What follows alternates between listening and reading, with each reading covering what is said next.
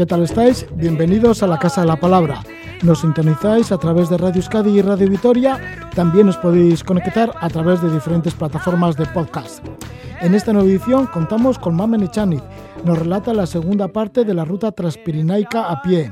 En un primer capítulo, Mamen pues, nos describió cómo salió del Cabo de Creus, fue camino por el Pirineo catalán, Andorra, el Pirineo aragonés y justo nos quedamos ahí. Nos espera a partir de ahora Benasque, Ordesa, Jaca, Isaba, Irati, el Bastán hasta el Cabo de Eiger. En total, Mamen Echaniz caminó durante 36 días en solitario, de forma autónoma y con bastante tranquilidad. Lo hizo después del primer confinamiento, allá por junio o julio de 2020, y así que salió de casa con muchísimas ganas de vivir en libertad, en plena naturaleza. Nos lo cuenta Mamen Echaniz. Luego nos visita Urchi Orruticoechea. Él es presidente del Comité de Traducción y Derechos Lingüísticos dentro del PEN Internacional.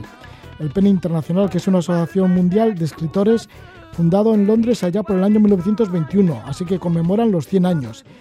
Y se originó para promover la amistad y cooperación intelectual entre los escritores del mundo.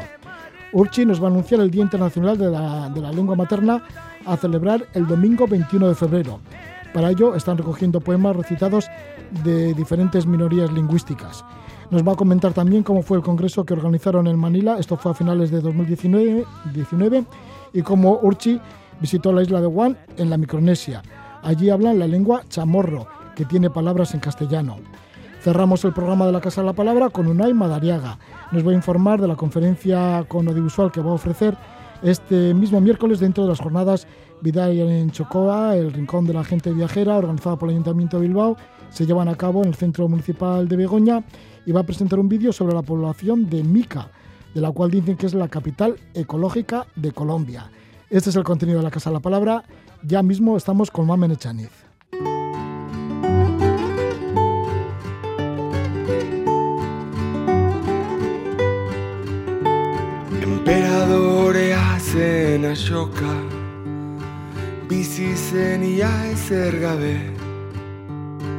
Eriotza zuen ate joka Ta soilik zen mango erdi baten jabe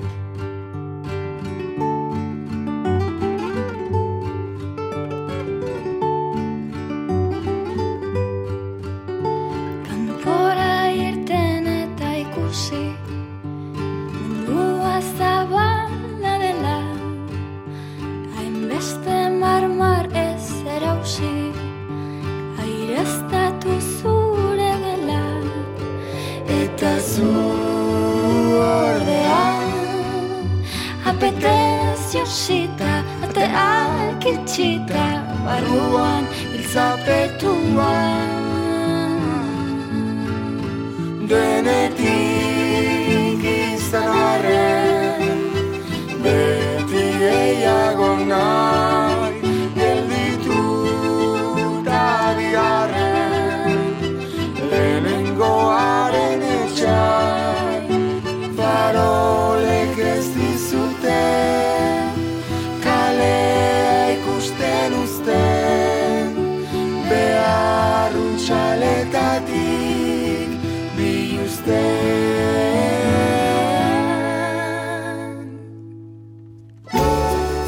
Es el tema Bilusten de Iker Laurova en su disco Udaberría.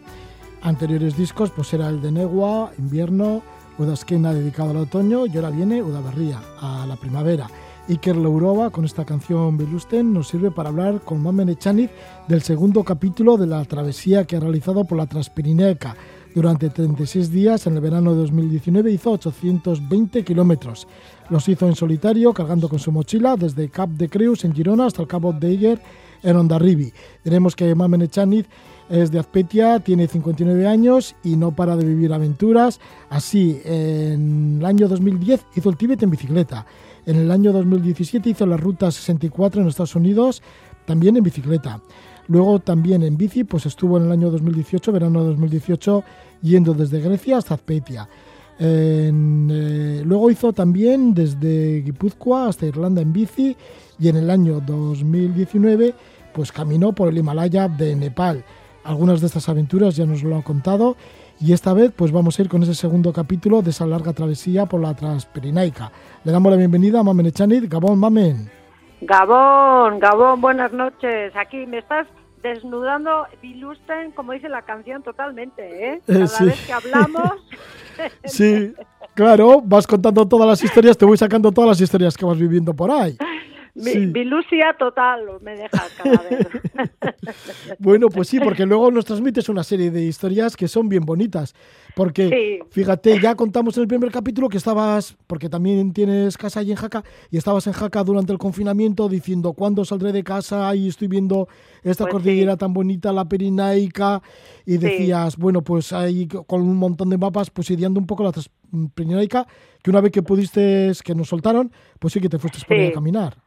Sí, pues eh, llevaba mucho tiempo queriendo hacerla entera y, no sabía cuándo tomar la decisión, pues porque siempre los, los sueños son como de cosas más lejanas para, para ir realizando cosas de, de sueños de estos de países más lejanos y demás. Y con esto del confinamiento, pues, y el estando en Jaca, pues dije, creo que la perspectiva de irnos al extranjero está un poco lejos y he aprovechado y la verdad es que ha merecido la pena. Sí, ya en el primer capítulo nos comentaste todas las aventuras que tuviste por el camino, pues eso que ibas cargada con una mochila de 13 kilos, ahí empezaste a andar, cruzaste la Garrocha por bosques de alcornoques, llegaste al Ujú. Alpurdán y ahí te empapaste Sí. de la historia de los caminos del exilio durante la Guerra Civil Española. Luego, sí. bueno, pues estuviste andando por altitudes, pero claro, te costaba mucho hospedarte a esas alturas, a más, Sí. a más de mil metros de altura. Y nos comentabas, pues fíjate, lo comparabas con Nepal, ¿no? Que ibas a mucha más altura, pero que sin embargo siempre encontrabas hospedaje en las aldeas. Sin embargo, Pues el. Pirineo lo encontraste como bastante solitario y bastante deshabitado. Sí, llegaste a la Cerdeña, luego a Andorra, luego el Valle de Arán, y luego bajaste Sí. al túnel de Bella, de Viella, y ahí nos contaste que cayó una gran tormenta de la Pues que te sí. libraste de milagro y llegaste al refugio toda empapada. Ahí nos quedamos el primer capítulo y ahora pues continuamos, porque ya estabas cerca de Benasque, ¿no?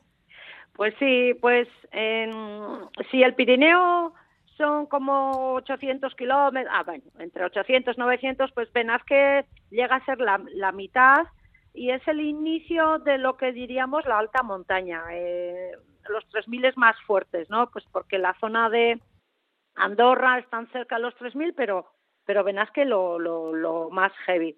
Y hay justo saliendo de Aguas Tuertas, me pilló pues la tormenta de verano. Eh, mira que iba escuchando mucha música de, de Amaya, la, la compositora esta famosa que Isaro, perdón, Isaro, que Sí. estamos escuchando todo el tiempo y tiene una canción de eh, La tormenta de verano y justo además es que la estaba escuchando y yo decía, ¿será posible que escuchando esto y me caiga la tormenta? Eh, y, y me empezó allí, pero la música celestial y ya, mira, pues apagué teléfonos, máquinas de foto, todo, absolutamente todo, porque la verdad no se lo recomiendo a nadie, porque suena, hace mucho eco. Los truenos, aquí en los pueblos hace eco, pero en, las rocas es, es mayor el eco y impone. Y me confié, pues porque las tormentas en Pirineo también, pues a veces parece que, que se despejan rápido y de hecho se me despejó y estuve esperando como media hora o así en, en una cabaña que estaba allí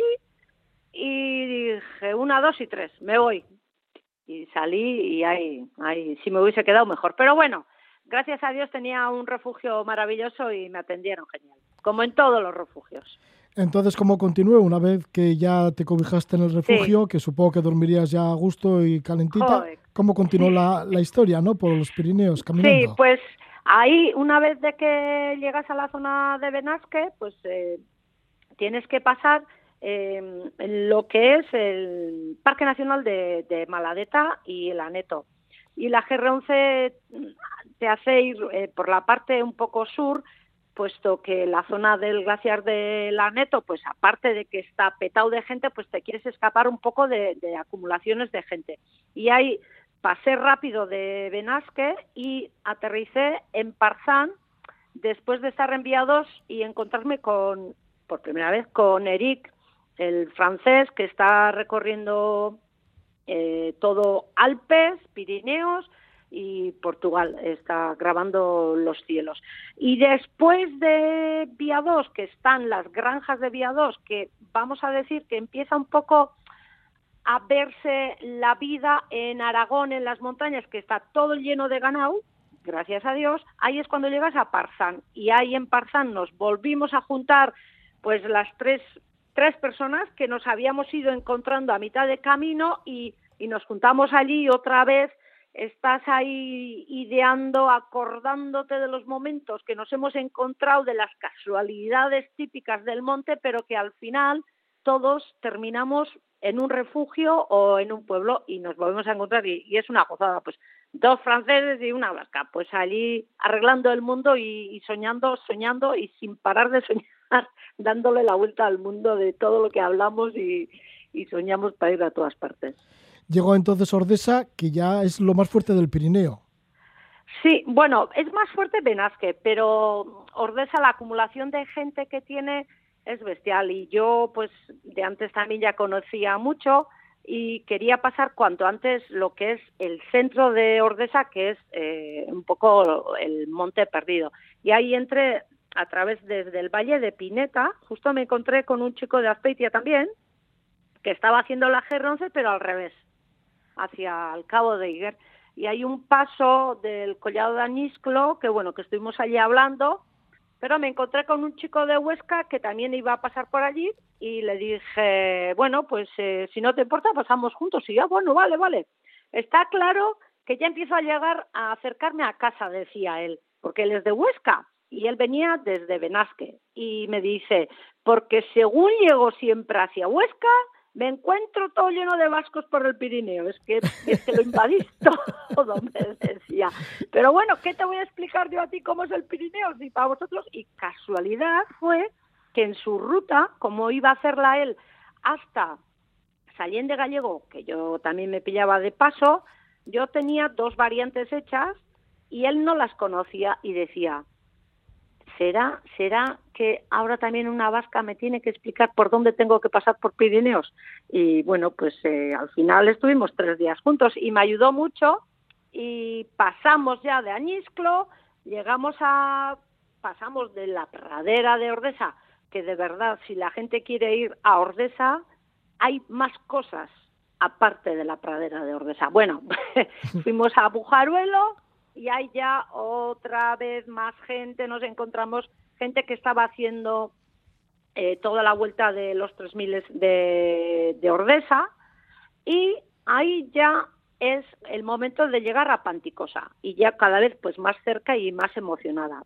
Y ahí me pilló, me pilló no, me escapé justo a tiempo en una tormenta que me llegaba a Panticosa. Eh, julio y agosto son los meses de tormentas de Pirineos, pero claro, tú dices, ¿y cuándo está el tiempo, eh, las horas de luz largas suficientes para poder ir? ¿Y cuándo están los collados sin nieves? Pues tienes que aprovechar los meses, pues eso, de más luz y de menos nieve, pero hay tormentas. Pero bueno, tuve suficiente suerte y, y la verdad es que con muchas ganas de poder llegar hasta Jaca. Sí, porque pararías, ¿no? En Jaca.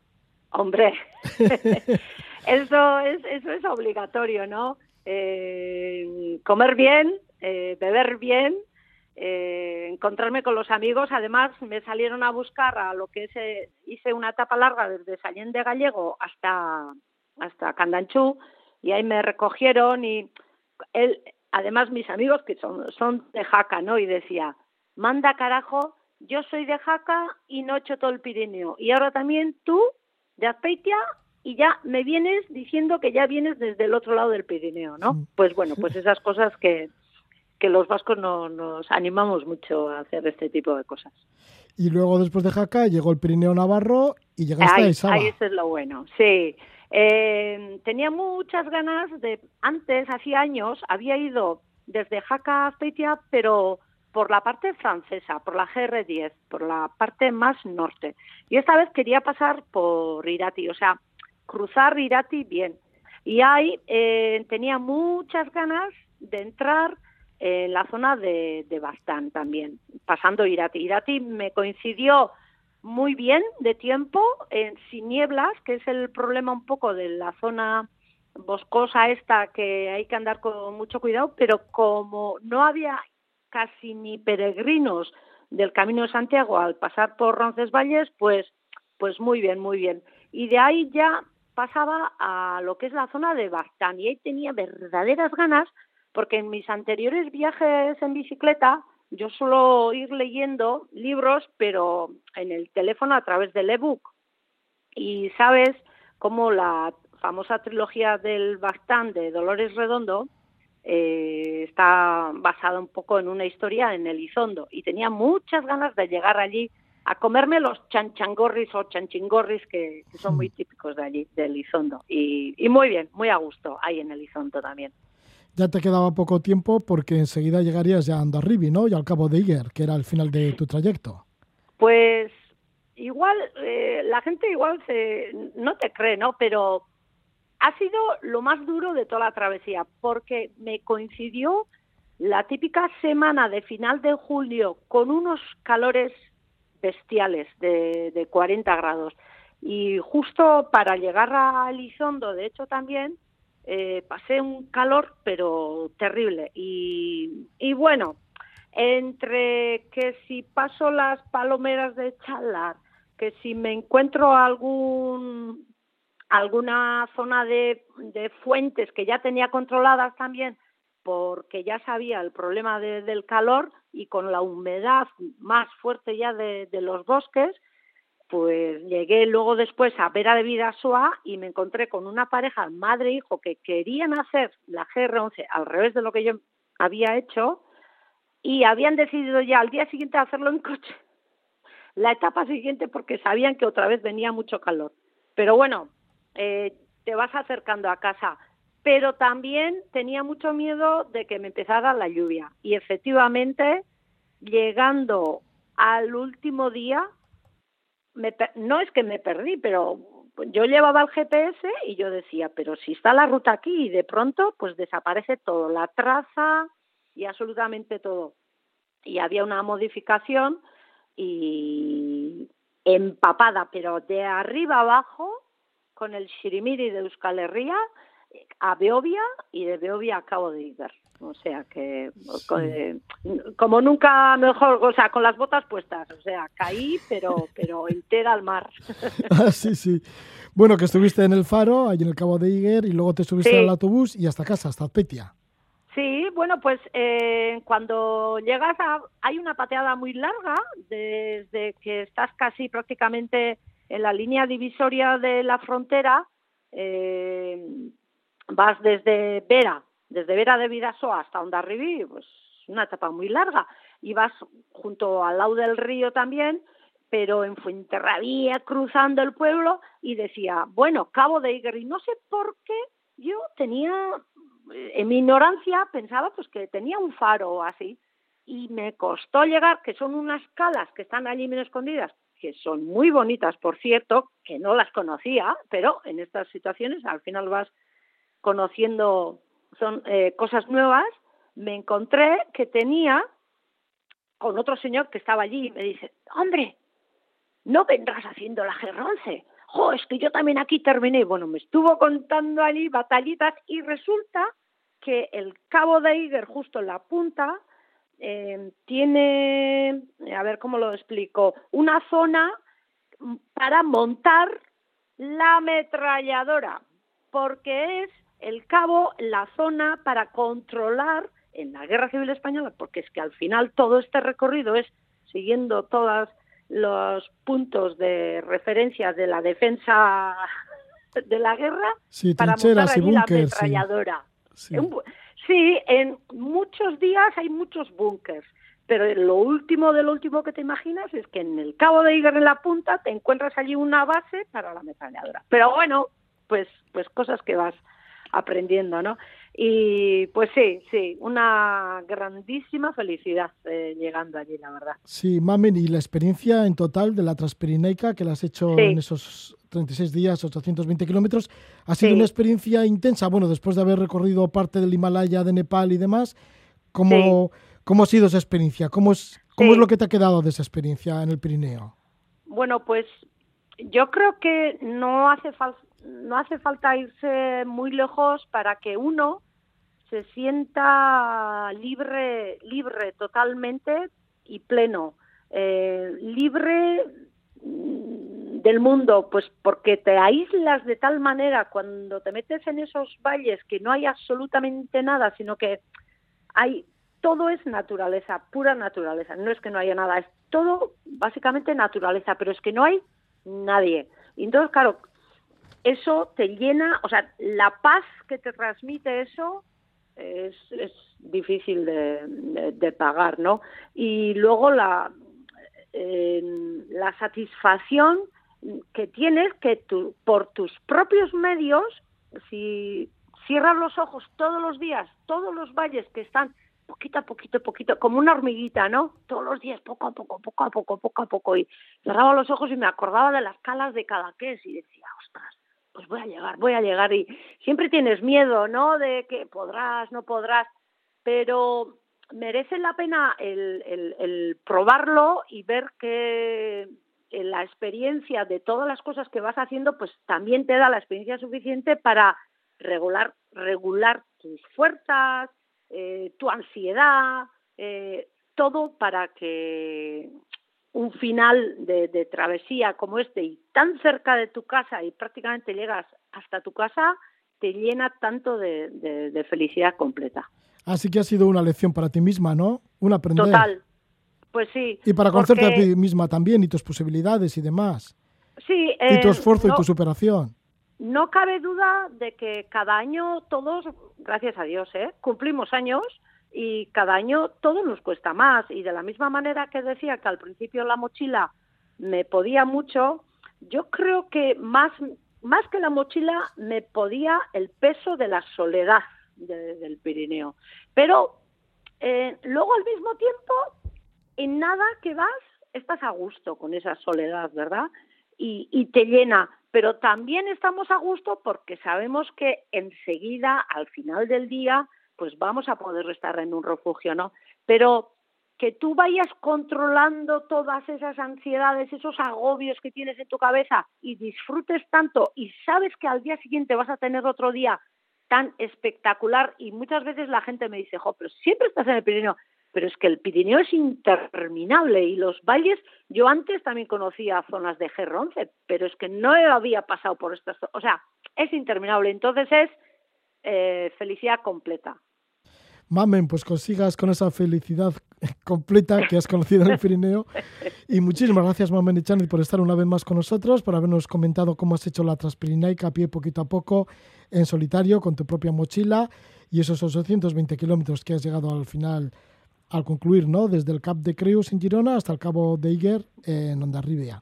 Muy bien, Roge. Pues ya sabes que para mí es un placer poder transmitir a la gente eh, las sensaciones, las historias y que, por favor, la gente se anime y que las mujeres no tengan miedo y que salgan. Salgan, por favor.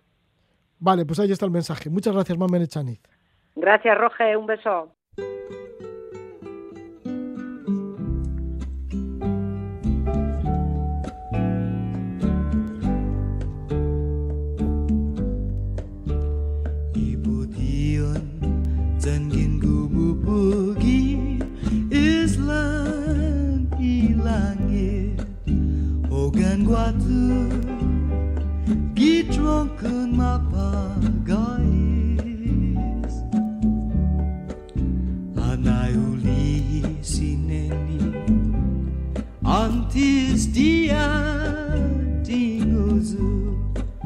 Zahasana Antis diu maigo Naguai zazu Hagunini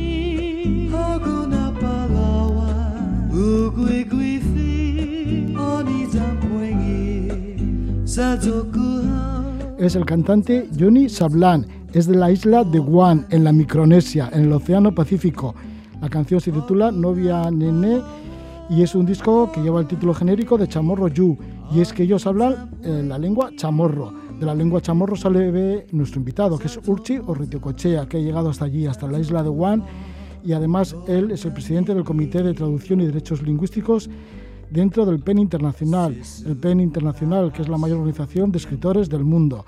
Vamos a hablar de la lengua chamorro y otras lenguas del mundo y también cómo se va a celebrar el Día Internacional de la Lengua Materna a través del PEN Internacional. Pero ahora escuchamos un poquito más esta lengua chamorro cantada por Johnny Saulana.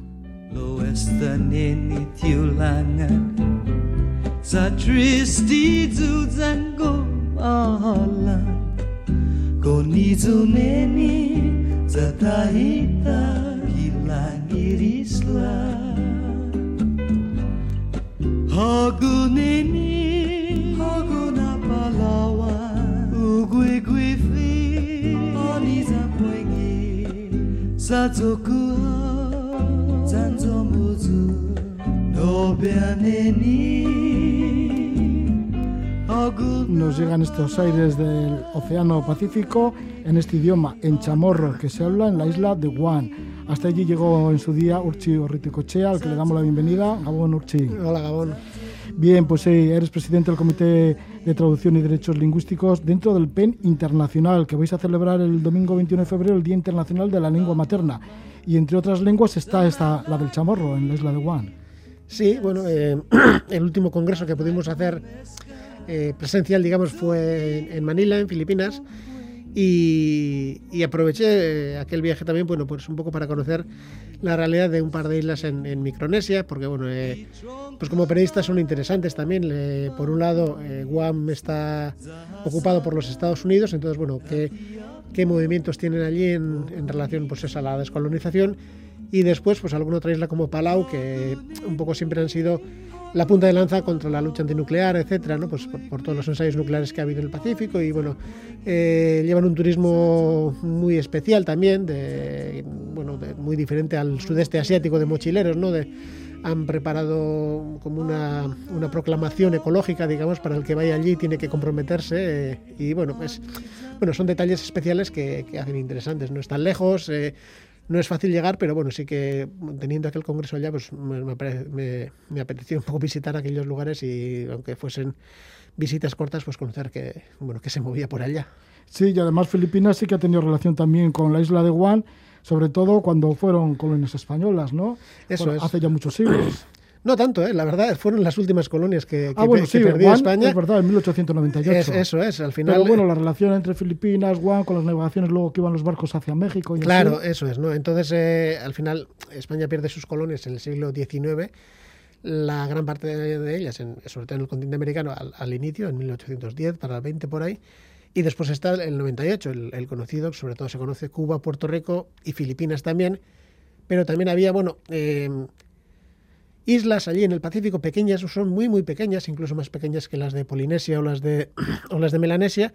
Micronesia, como su propio nombre indica, son pequeñas, pero con un gran valor estratégico porque están ahí en medio del, del, del Pacífico, justo entre, entre Asia y, y América. Y, y, sí, pues eh, bueno, eh, digamos que la soberanía fue de España, del Estado español, hasta finales del, del siglo XIX y después ya bueno, se dividieron entre Estados Unidos, Alemania, Japón y han sido un poco el, bueno, pues también lugares donde, por, por, estar tan, tan alejados, pues eso, que han vivido la Segunda Guerra Mundial, incluso una de las últimas tensiones que hubo entre, en su día con, con Corea del Norte y Estados Unidos, pues Corea también amenazó a Guam, ¿no? Como la, digamos, la isla más cercana hacia el, para el continente asiático, ¿no? Y bueno, pues de alguna manera sí que suele dar noticias, tiene bastantes bases nucleares estadounidenses y después, pues eso, un movimiento independentista que bueno, es bastante activo, hicieron una manifestación bastante numerosa para lo que es la isla y está siempre ese tema de la descolonización, cómo se debe llevar a cabo y bueno, pues eh, es bastante interesante la verdad. Sí, la descolonización actualmente de Estados Unidos. ¿Y cómo es la lengua chamorro? Luego hablaremos de más lenguas sí. y un poco lo que vais a organizar el Día Internacional de la Lengua Materna. Pero ya que estamos con Guan y con el chamorro... Pues eso, es una, es una lengua micronesia, ¿no? Eh, se habla tanto en, en, lo que es Guam, que es la, digamos, pese a ser pequeña, la mayor de las de las Islas Marianas y después también otras islas al norte de las Marianas que también están bajo soberanía estadounidense y, allí también se habla. Y en esas islas todavía, bueno, tiene más, eh, digamos, eh, más fuerza, de, todavía hay una, digamos, una generación más que lo habla, mientras que en Guam la política de Estados Unidos fue bastante dura cuando conquistó, en, pues eso, después de la, de la guerra contra España, y bueno, pues llevó a cabo esa política no chamorro y bueno, se ha debilitado bastante, pero a su vez el movimiento por la lengua chamorro está, está bastante fuerte. Es decir, la transmisión más o menos natural se perdió bastante pues, después de que se prohibieron las escuelas, etcétera, pero sin embargo sí que hay un movimiento para, de recuperación, de enseñanza de la lengua, pues, pues potente. ¿Y es una mezcla del chamorro también con palabras en castellano y así? La lengua en sí es micronesia, ¿no? Es, es, pero es verdad que tiene muchísimos, eh, muchísimas palabras en, castellano. Y de hecho, en el aeropuerto, cuando ves los eh, rótulos bilingües en, en, inglés y en otra lengua que no te suena, pero que ves que en muchos conceptos, pues, pues que, que, que, son, que son, muy parecidas, ¿no? Y, y, eso sí es curioso, sí, sí, sí que tiene bastante eh, influencia del español. Y eso que de alguna manera sí que intentaron hacer una de alguna manera retroceder, el, que el chamorro también eh, retrocediera sus raíces, eh, renovar o, volver a reavivar aquellas palabras que se habían perdido, que estaban en desuso y que las había sustituido eh, las palabras castellanas. ¿no? O intentaron, bueno, de hecho fue un, eh, misionero navarro el que, el que llevó a cabo este proyecto en, pues hace un siglo más o menos. Y, y bueno, de alguna manera en, en la lengua escrita que se enseña, pues intenta que, que, vuelva a esas raíces micronesias, ¿no? Pero aún así la, la, influencia es evidente, sí. El chamorro, que es una de las lenguas que está dentro de, de vuestra asociación, del PEN Internacional.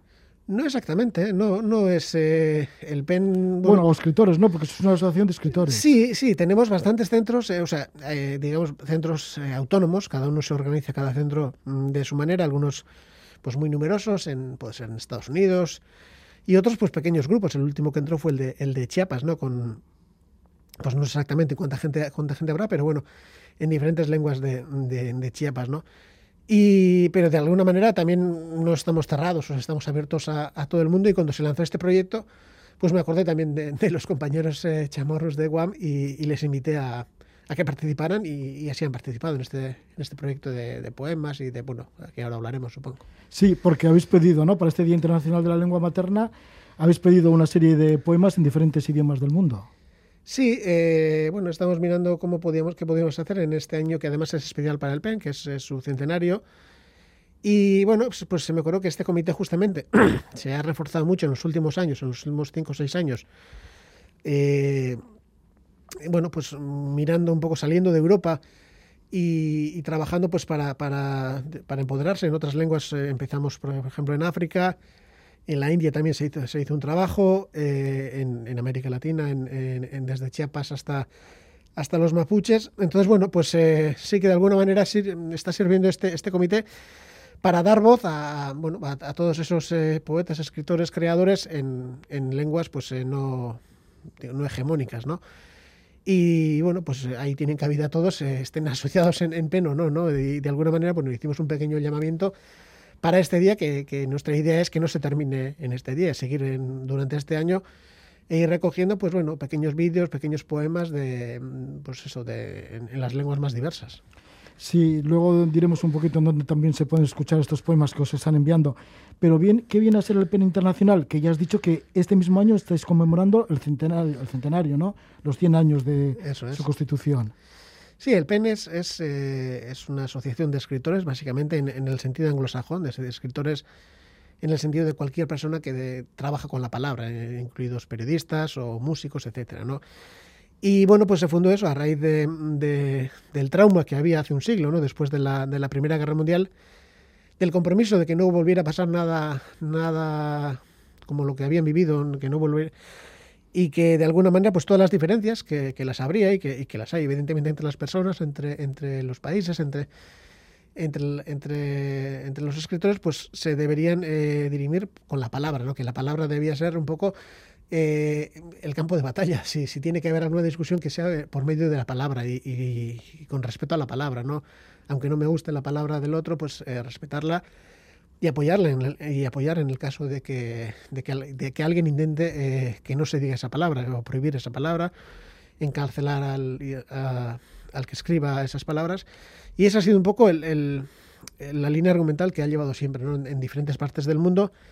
En nuestro caso hubo un par de intentos eh, de crear el PEN que, que no duraron mucho, el primero en la década de los 50 en el exilio, en los 80 hubo otro y después, ya en, en 2004, a raíz del cierre de Juncaria, pues bueno, ya los catalanes tomaron un poco esa bandera en el ámbito internacional y vimos que también era, momento de organizarnos también los, eh, eh, los escritores vascos, los periodistas vascos alrededor de este PEN y, y así ha sido un poco lo que, lo que hemos hecho, sí. Sí, y así también nació el Euskalpen. ¿Y cuál fue el origen de- del Día Internacional de la Lengua Materna? Bueno, en esta este, en- este caso es eh, esto fue en mil, hace- pronto creo que es el año que viene se cumplirán 70 años. En aquella época se acaba de mm, acaba de ocurrir la partición de la India, ¿no? De, lo que fue una colonia británica en dos países. eh, digamos eh, la India que conocemos y después Pakistán, que sería eh, las zonas de mayoría musulmana. Lo que pasa que eh, Pakistán el Pakistán que conocemos ahora también engloba el Pakistán oriental que llamaba, ¿no? que, que es el actual Bangladesh. Y, y bueno, Bangladesh se independizó de, de ese en, en el 71, creo. Entonces, antes que eso, pues en, en el actual Bangladesh, lo que era el Pakistán oriental, hubo muchas protestas para que su lengua, el bengalí, que actualmente es una de las lenguas más habladas del mundo, pues también fuese oficial, ¿no? Eh, Frente a los intentos de imponer el, el urdu, eh, la lengua del Pakistán, digamos, occidental, eh, a todos aquellos hablantes de bengalíes. Y bueno, pues eso fue un poco aquellas protestas, eh, eh, un poco lo que dieron pie al, Día Internacional de la Lengua Materna. Después ya lo adoptó la UNESCO creo que hace unos 20 años y desde entonces pues diferentes pueblos, comunidades utilizan este día para, para reivindicarse ¿no? y para, para reclamar sus derechos lingüísticos y bueno, el concepto también de lengua materna evidentemente ha cambiado, pero, pero bueno, es un día un poco que, que se utiliza para, para reclamar todo- todas estas cosas. Y desde el PEN Internacional, pues habéis tenido la iniciativa, con motivo del domingo 21 de febrero, este Día Internacional de la Lengua Materna, pues recoger poemas en diferentes idiomas, algunos idiomas muy minoritarios. Hemos escuchado el chamorro de Juan. ¿Y en dónde se pueden escuchar estos poemas que os están llegando? Bueno, eh, pues eso, durante esta semana, ¿no? en la que va hasta, hasta el 21, hasta el domingo 21, cada día se, se irá poniendo uno en, la página del, PEN Internacional, lo, difundiremos por las redes sociales, es decir, de lunes a viernes habrá, habrá cinco poemas, eh, más o menos uno por continente, ¿no? uno por Chiapas, otro desde el desierto del Sáhara, en, África, además una lengua muy especial que, hace poco que empezaron a, a escribirla. eh, y bueno, así hasta cinco. Y ya después, el domingo, pues eh, sería ya el, lanzamiento del resto, del resto de poemas, eh, pues eso, hasta una treintena. No sé exactamente cuántos cuántos son, porque pues prácticamente cada día nos ha llegado uno más. Entonces, bueno, los compañeros en Londres también in- in- intentan trabajar pues con los subtítulos y tal para que esté todo preparado para el domingo, pero sí será alrededor de una treintena de poemas. Y ya te digo que tampoco el proyecto sería no parará con esto también. Es, es un día importante, es una marca, pero después, pues de alguna manera poder seguir en eh, bueno, pues los que se animen a, a- a enviar y recoger otras lenguas, bueno, utilizando bueno, esta excusa del, del, eh, del centenario del PEN, pues que durante, durante el año también tengamos más, eh, más poemas, más lenguas. Pero bueno, ya habrá tiempo también durante el año para ver eh, qué recogemos y bueno, qué tenemos. Muchísimas gracias por estar con nosotros, Urchi Urruticoechea, que además es compañero de los informativos de TV, preside el Comité de Traducción de Derechos Lingüísticos del PEN Internacional, el PEN Internacional, que es la mayor organización de escritores del mundo, con sede central en Londres, que también estuvo presidiendo Urchi eh, Euskalpen, presidiendo desde el año 2012 hasta hace muy poquito, que ahora ya has pasado pues, al Comité de Traducción y Derechos Lingüísticos, dentro de lo que es la red de PEN Internacional. Muchísimas gracias, Urchi, por estar con nosotros, Esquer Casco, que vaya todo bien y, y que vaya bien esta celebración del Día Internacional de la Lengua Materna. Pues muchas gracias a ti, Roge, pues, eh, por hacernos un sitio, un hueco también eh, en, en esta agenda y ya estaremos otra vez. Viernes con la familia, el sazón de abuelita. Dado ruedan en la mesa y hoy yo duermo tranquilo. Una copita de vino, el susurro del vinilo, mover caderas contigo. Yo duermo tranquilo, sabiendo que a lo simple me llena. Yo sigo aquí dando vueltas, sabiendo que tú eres mía y nadie me lo quita. Yo sigo esperando. ¿De qué se trata la vida, mi vida? No sé, quizá lo sabré. ¿De qué se trata la vida? Mi vida no sé y mejor no saber. Mejor cantar en la orilla de playa contigo se va a resolver. ¿De qué se trata la vida? Mi vida no sé y mejor no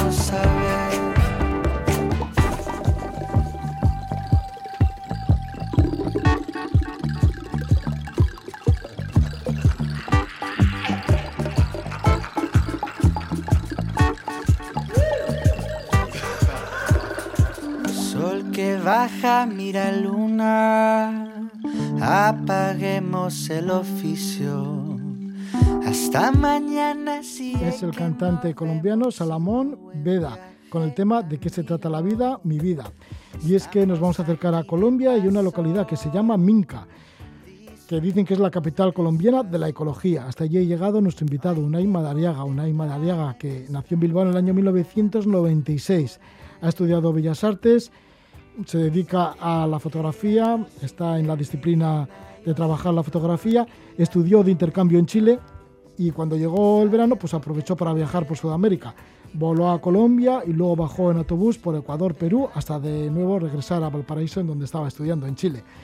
Y ahí en el pueblo de Minca algo le pasó, que ahora nos lo contará, que resulta, pues va a ofrecer todo un audiovisual que lleva el título de Minca, paradigma de la ecología en esta localidad de Colombia, Minca. Le damos la bienvenida a nuestro invitado, a Unai Madariaga. Gabón, buenas noches, Unai. Gabón. Bien, pues que la charla la ofreces el día 17, este miércoles 17, dentro de las jornadas Vidal Chocoa, Rincón de la Gente Viajera, que se desarrollan en el Centro Municipal de Begoña, en Bilbao. ¿Y qué pasó en Minca?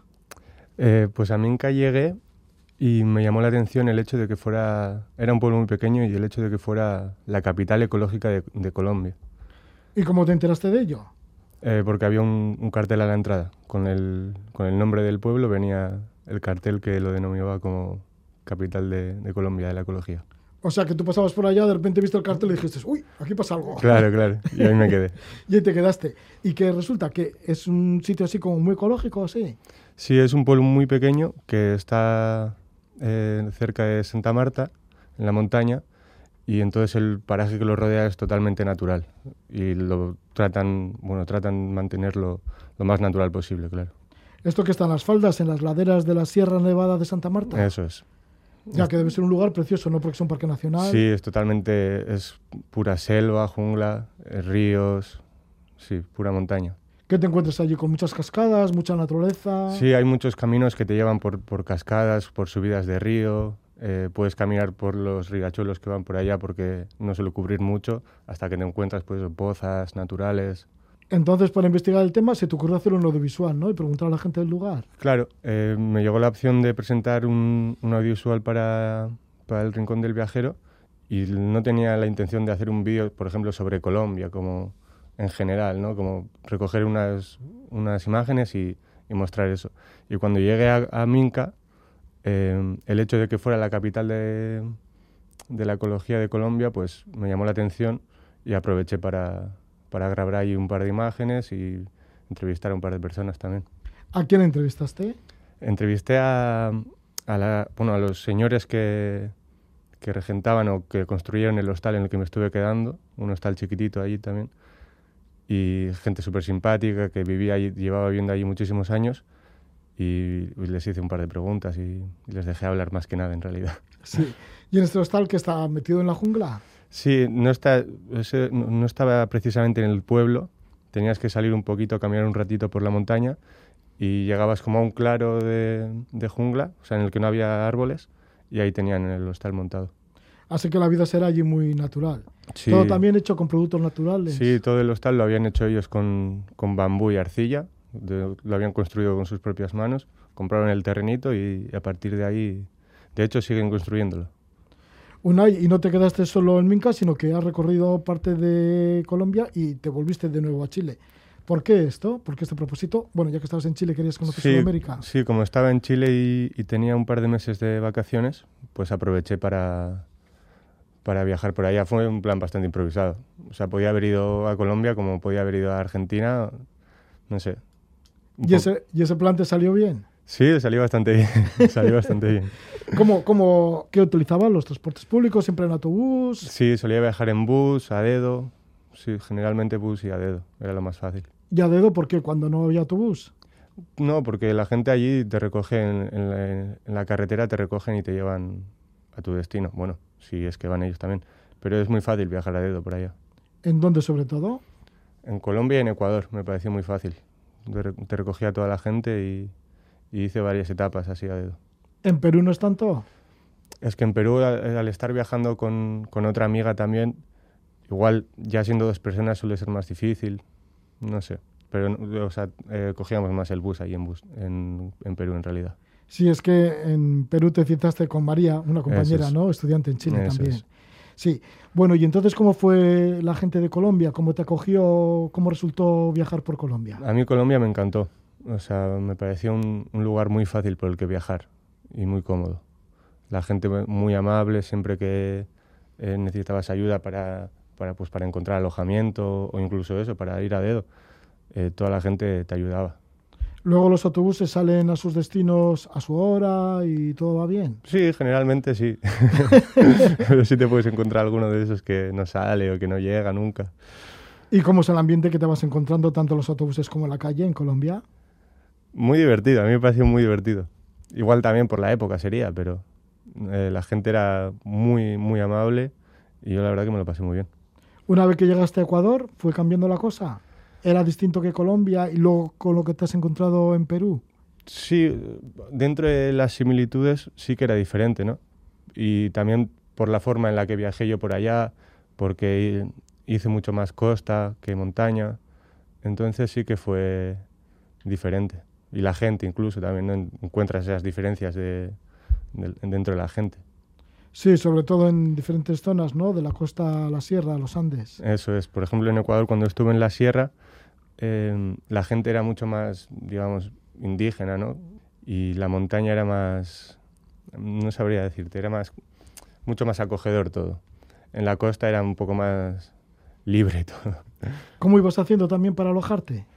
Encontrando pequeños sitios que, sí, como, como en, en la costa era muy fácil, siempre había algún hostalillo que, que estaba libre y que no, no había mucha gente viajando por Ecuador además, así que se me hizo bastante fácil.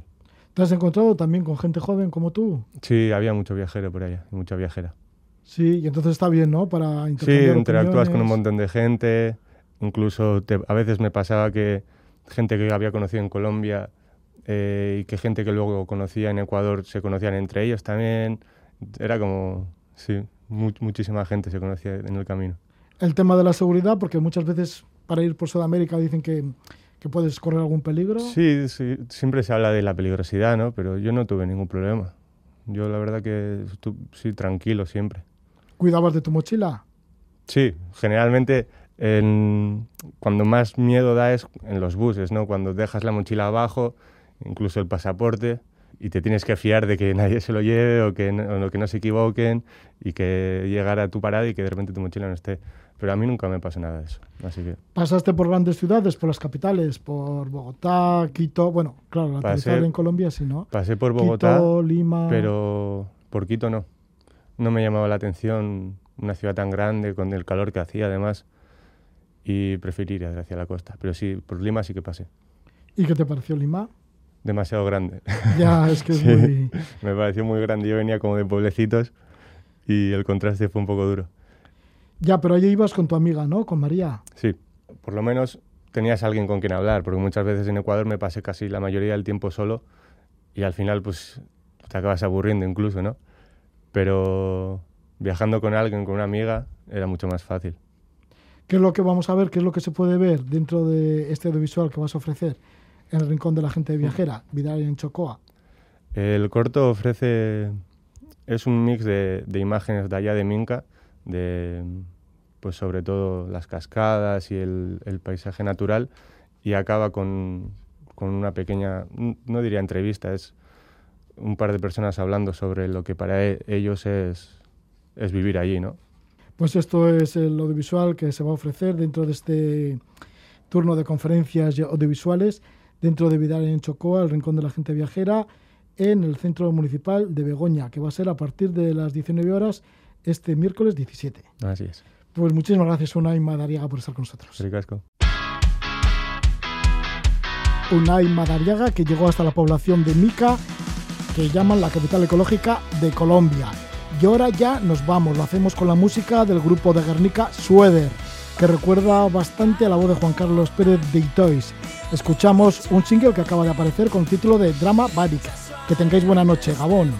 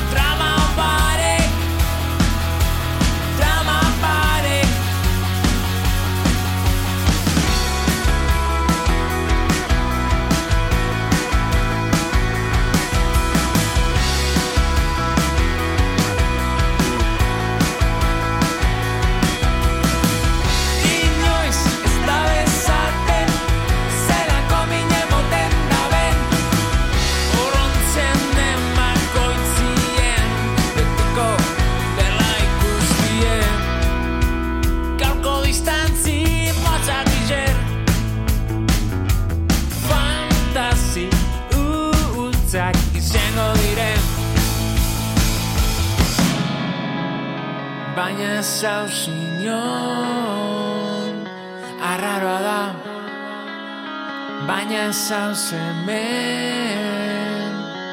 Tristea da.